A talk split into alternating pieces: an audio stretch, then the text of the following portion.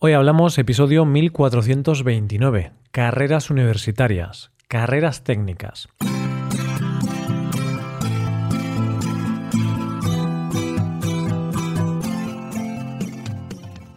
Bienvenido a Hoy Hablamos, el podcast para aprender español cada día. Puedes ver la transcripción, las explicaciones y los ejercicios con soluciones de este episodio en nuestra web. Ese contenido te puede ayudar en tu rutina de estudio de español hazte suscriptor premium en hoyhablamos.com. Buenas oyente, ¿qué tal? Nelson Mandela dijo, la educación es el arma más poderosa que puedes usar para cambiar el mundo. Hoy llegamos al final de este tema del mes donde hemos hablado de educación. Y es que no hay mayor tesoro que recibir una buena educación. Hoy hablamos de las carreras universitarias técnicas.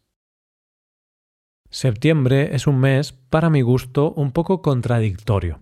Por un lado, es la vuelta al trabajo, el inicio del curso escolar y de vuelta a la rutina. Para muchos es como el año nuevo, es como el comienzo de un nuevo año. Empiezan a contar desde aquí el año. Posiblemente esto tiene su origen en la etapa de los estudios, porque septiembre siempre es el mes de volver de las vacaciones y empezar el nuevo año escolar con nuevos compañeros, nuevos profesores y nuevos retos y aventuras. Pero, por otro lado, septiembre es un mes que se queda en tierra de nadie.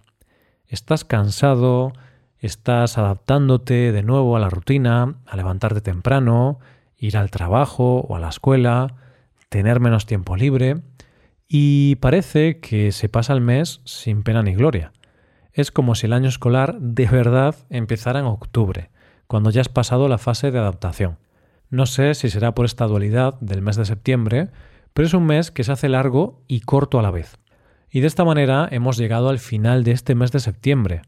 Parece que fue ayer que empezamos hablando de nuestro tema del mes, que decíamos de lo que íbamos a hablar, y ahora ya estamos en el último episodio. Qué rápido se me ha pasado este mes. ¿Y de qué vamos a hablar en este cuarto y último episodio? Pues vamos a centrarnos en las carreras que llamaremos técnicas. Estas carreras, las técnicas, tienen una alta demanda en las ofertas de trabajo de nuestro país. De hecho, representan aproximadamente el 36% del total de las ofertas de trabajo. ¿Cuál es la carrera que tienes que estudiar para encontrar más salidas laborales en este campo? La primera de la lista en cuanto a salidas laborales es Ingeniería en Tecnologías Industriales.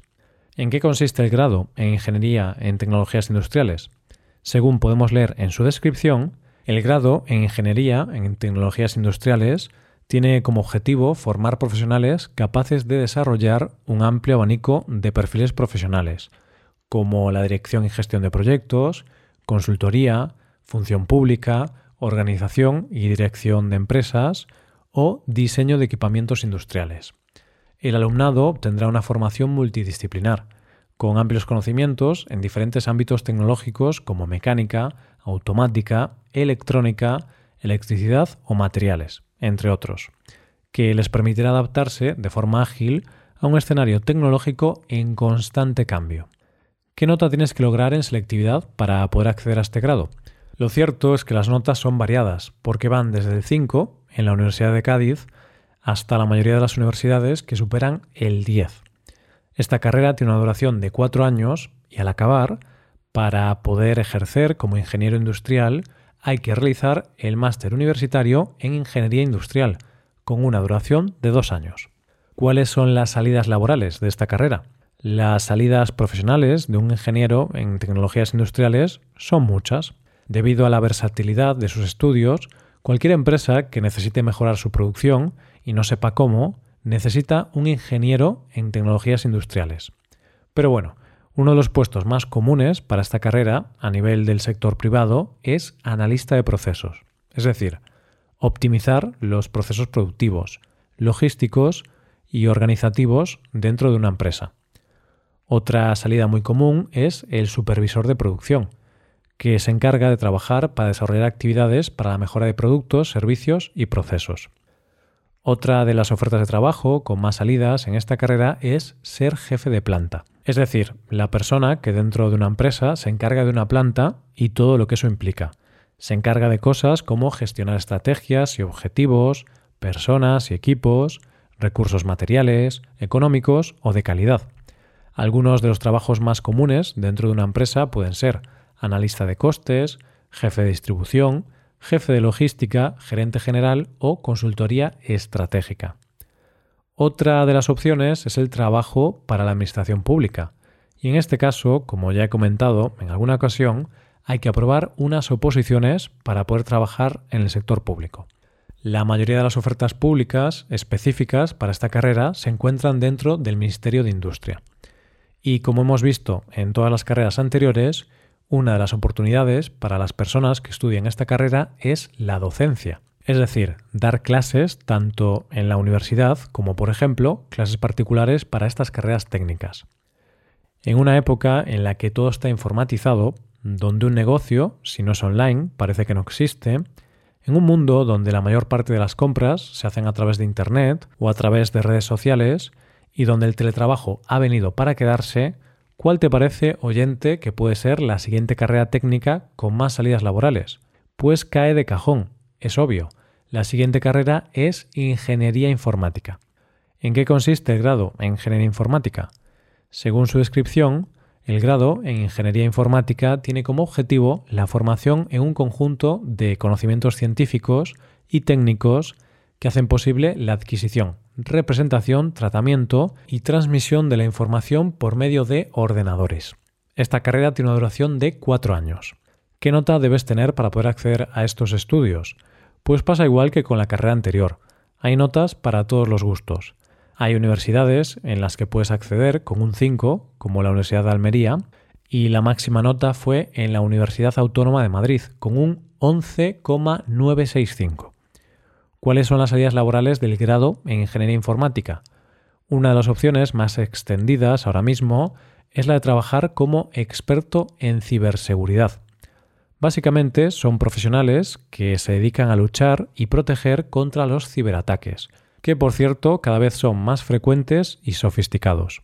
Otra de las profesiones más demandadas es la de experto en inteligencia artificial, que lo que hacen es trabajar con esas herramientas que hacen que la vida sea un poco más sencilla para todos nosotros.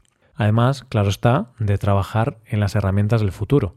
Uno de los expertos más demandados dentro de ingeniería informática es el experto en Big Data, este puesto es fundamental hoy en día, porque saber trabajar con los datos que se recopilan y ser capaz de sacar conclusiones y tomar decisiones a partir de esos datos es muy importante para el crecimiento de las empresas.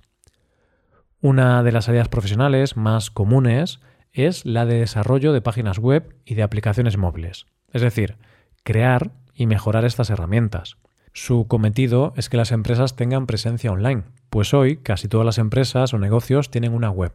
Otra de las salidas es ingeniero de software y hardware, cuya labor es crear, personalizar y mantener los programas y equipos informáticos de cualquier empresa. También podemos mencionar el trabajo como diseñador de videojuegos, un trabajo que está en alza y es uno de los más demandados. De hecho, cada vez hay más informáticos especializados en este puesto, porque la industria de los videojuegos no para de crecer. Otro trabajo con mucha demanda es el de analista programador, una persona que analiza las necesidades de la empresa para que la programación sea un poco más fácil. Todos hemos visto series o películas de policías donde siempre hay un experto informático, o hemos leído sobre policías que son expertos en delitos informáticos.